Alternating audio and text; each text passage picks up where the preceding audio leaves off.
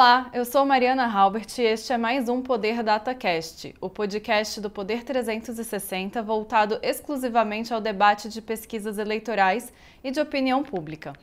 A cada 15 dias, o programa recebe agora o cientista político Rodolfo Costa Pinto, coordenador do Poder Data, empresa de pesquisas de opinião que faz parte do grupo de comunicação Poder 360 Jornalismo. Ele falará sobre os resultados da última pesquisa. Rodolfo, bem-vindo novamente ao Poder DataCast. Oi, obrigado, Mariana. Este programa está sendo gravado no estúdio do Poder 360 em Brasília, em 29 de abril de 2022. E para ficar sempre bem informado, inscreva-se no canal do Poder 360, ative as notificações e não perca nenhuma informação relevante. A pesquisa, realizada de 24 a 26 de abril de 2022, mostra que Lula e Bolsonaro empatam no Sudeste, Sul e Centro-Oeste. As três regiões somam 65% do eleitorado brasileiro. Lula mantém a preferência no Nordeste, com 49% das intenções de voto ante 26% de Bolsonaro. Já o atual presidente se sai melhor no Norte, onde o placar se inverte. Bolsonaro tem 48% das intenções de voto e Lula 31%. A pesquisa ouviu 3 mil pessoas em 283 municípios nas 27 unidades da federação. A margem de erro é de 2 pontos percentuais para mais ou para menos. O intervalo de confiança é de 95%. O registro no TSE é BR 07167-2022. Na rodada anterior da pesquisa, falamos sobre a consolidação da polarização entre Lula e Bolsonaro. O resultado de agora reforça esse cenário? Absolutamente. Eu acho que a gente teve uma flutuação de um ponto percentual para cada um dos dois candidatos que flutuaram um ponto para cima, mas assim o que mais chama atenção nesse resultado da, dessa semana é como a disputa vai ser, vai ser arrigada e, e, e disputada realmente nos estados né? e nas regiões. Então, é, acho que só reforça aquele quadro de polarização e, e, como a terceira via, qualquer candidato que se encaixe nesse, nesse, nesse grupo também não, não consegue ultrapassar aquele patamar de competitividade ao longo do tempo. Né? Então, cada vez mais o que a gente está vendo é a polarização se consolidando e a disputa ficando entre esses dois candidatos, o atual presidente e o ex-presidente Lula. E Rodolfo, o empate nas três regiões, Sul, Sudeste e Centro-Oeste, aponta para uma recuperação de fôlego por parte do presidente Jair Bolsonaro? Sim, eu acho que parte disso é, é explicado por um pouco de, de, de, melhora de avaliação do governo, que a gente já viu que, que é uma tendência que, que vem ocorrendo desde o começo do ano. Ela, desde dezembro, final de dezembro até março, subiu bem assim, pontualmente a cada 15 dias depois deu uma estabilizada e assim segue estável. E só esse fato de você estabilizar a, a, a avaliação de governo, você dá, um, dá ao atual presidente uma dinâmica eleitoral um pouco melhor para disputar nas regiões. E tem um fator que eu acho que a gente já viu na, há 15 dias atrás, que eu acho que ajuda a explicar também essa melhora do, do, do presidente Bolsonaro na, na disputa pela presidência, que é que o voto do Bolsonaro ele não é um voto apenas de, de avaliação de governo, as pessoas acharem que o governo é bom e, e recompensar ele por, por isso. Mas existe uma, uma, questão identitária de valores mesmo, de pessoas que se identificam com, com o Bolsonaro ou o que ele representa e que votam nele independente da avaliação do governo ou até da situação econômica que a gente vê que, que vem, assim, paradoxalmente piorando também e o governo conseguindo se manter numa avaliação estável no momento. E há espaço para o ex-presidente Lula se recuperar nessas regiões? Ou o caminho dele será tentar ampliar essa vantagem no Nordeste? Olha, eu acho que tem, tem espaço sim. O que a gente vê é que, por mais que, que a gente viva inserido nessa bolha de, de política, de campanha, a campanha de fato para as pessoas na rua não, não começou realmente. É, acho que a própria dinâmica de campanha do, do PT e da oposição ainda está se construindo. A gente teve essa mudança de equipe lá, se não me engano, ontem foi, foi anunciado ali a aliança com, com o PSB de bola.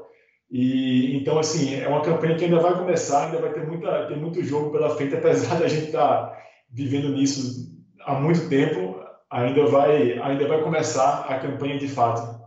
E como é que vai ser a dinâmica nos estados, né? É, a gente tem São Paulo e Minas como os dois maiores colégios eleitorais e ali esse cenário de empate, né, é, se mostrou na pesquisa. Como é que para você o embate regional vai ser transferido para o embate nacional? Olha, eu acho que vai ser muito disputado também, vai, vai haver muita disputa, muita nacionalização dos embates estaduais, muito governador, candidato a governador querendo puxar para um candidato ou para o outro, os candidatos a presidente também querendo entrar nos estados via as candidaturas ao governo, as bancadas federais também atuando muito em favor ou contra os candidatos presidenciais. Então, a gente vai ter uma, uma eleição provavelmente muito nacionalizada por conta dessa, dessa competitividade muito grande na eleição para presidente. Né? Então, vão ser, são, são fatores que jogam tanto de baixo para cima quanto de cima para baixo. Então, vai ser uma disputa muito, muito geográfica dos estados também. Tem uma, uma frase boa que é, eu agora esqueci de quem foi, mas que a política é uma eleição, uma disputa de território, não, não só de esquerda e direita, de espaço de esquerda e direita, mas também de espaço geográfico, né? ali nos estados e nas regiões também. E qual é o estado que você considera que vai ser, digamos assim, o, o maior ringue entre Lula e Bolsonaro? Olha, eu acho que São Paulo, sem dúvida, não só é o maior eleitorado, é um, é um estado que tem uma dinâmica assim própria muito, muito, muito particular. Você vai ter o, PT com uma candidatura aqui forte do, do Haddad, que conseguiu trazer o PSOL, que era um, era um fator importante, que já está arrematado. O próprio PSB com o Márcio França vai ter uma candidatura em São Paulo também, e uma candidatura forte pelo lado do, do, do presidente Bolsonaro também, com, com o Tarcísio, e ainda um governador que não está alinhado nem com Lula, nem com Bolsonaro, que é o Rodrigo Garcia, que vai disputar a reeleição, junto, assim, ele no, no PSDB com o Dória, mas que até agora o Dória ainda não se mostrou um candidato no, no mesmo patamar que o Bolsonaro e que o Lula nessa disputa aqui em São Paulo. Então você vai ter uma, uma uma eleição muito polarizada no estado de São Paulo também, que é um estado, assim, só pela, pela proporção do tamanho do estado, é, é muito definidor. A pesquisa também mostra que Bolsonaro perdeu 38% dos votos que teve no primeiro turno em 2018, né? Ou seja, 38% das pessoas que votaram no atual presidente nas últimas eleições hoje preferem outros candidatos. Como isso impacta na corrida eleitoral de 2022? Olha, tem assim, certamente uma parte desse, desses votos ele não, não, não conseguiria recuperar. Outra parte, sim, ele vai, ele deve, pelo que a gente vem observando, ele deve fazer uma campanha para tentar aumentar a rejeição ao PT. E esse eleitor que votou no Bolsonaro lá, lá atrás, em 2018, certamente parte desse voto se dá por uma rejeição ao presidente, ao ex-presidente Lula e, e ao PT também. Então, na medida que o Bolsonaro faz uma campanha tentando resgatar aquela rejeição ao PT, ele vai tentar trazer esse, uma parte desses votos de volta.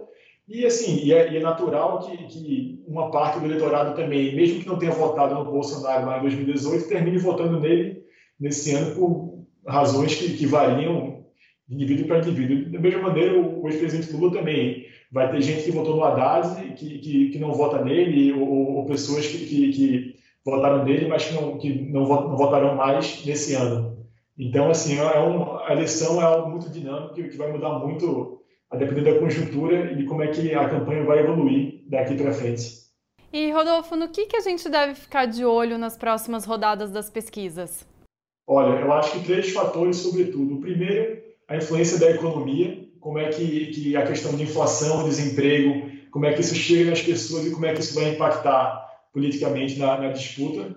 Eu acredito que também a postura do PT na campanha, em termos de, de alianças nos estados, de, de, de, conseguir viabilizar uma linha de discurso para talvez tirar o ex-presidente Lula dessa, dessa, um pouco mais da esquerda e trazer um pouco mais para o centro. Será que o PT vai conseguir ser, ser, ser inserido nesse movimento ou não?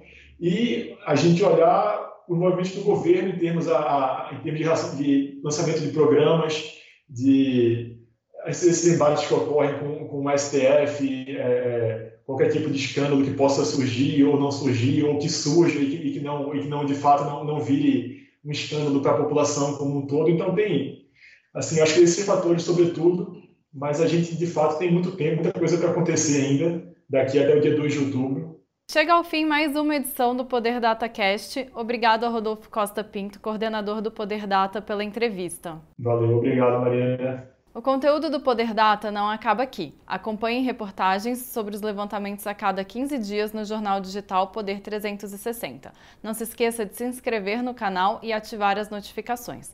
Obrigado a você que nos escutou e acompanhou em mais um episódio. Até a próxima!